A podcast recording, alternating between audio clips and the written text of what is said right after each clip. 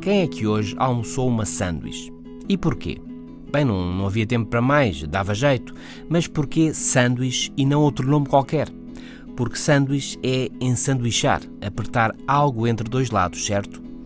Talvez não seja bem assim. Sanduíche veio primeiro, já existia antes das sanduíches.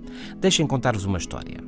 Em meados do século XVIII, em Inglaterra, um senhor de nome John Montague gostava de jogar às cartas no tempo livre e tinha muito desse tipo de tempo. Mas também gostava de petiscar, de ir comendo umas coisas enquanto jogava. Gostava de fazer as duas coisas ao mesmo tempo, de ir petiscando longamente enquanto jogava às cartas.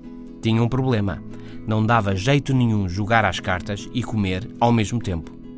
Então, num belo dia, surgiu-lhe a ideia: uma boa fatia de carne não em cima de um pão, mas entre duas fatias de pão. Fácil de segurar, fácil de comer.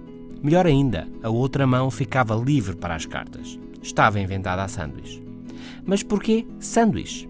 Porque este senhor que a inventou era o quarto conde de Sandwich, uma região da Inglaterra.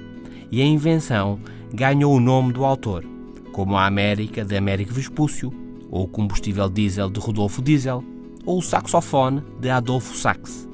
Depois de ouvir esta história da sanduíche, é difícil esquecermos.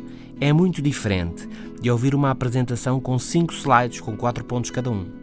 Neste caso, o cérebro é envolvido apenas nas áreas da linguagem. Mas nas histórias surge o passar do tempo, as ligações de causa e consequência, surgem os motivos e as pessoas, surge o experimentar da vida e o córtex sensorial envolve-se. Envolve-se a zona do cérebro que usamos quando vivemos a nossa vida. Uma boa história é experimentar a vida, diz-nos hoje a ciência, porque envolve as mesmas áreas do cérebro no dia a dia. É o novo normal, são novas histórias. Até amanhã.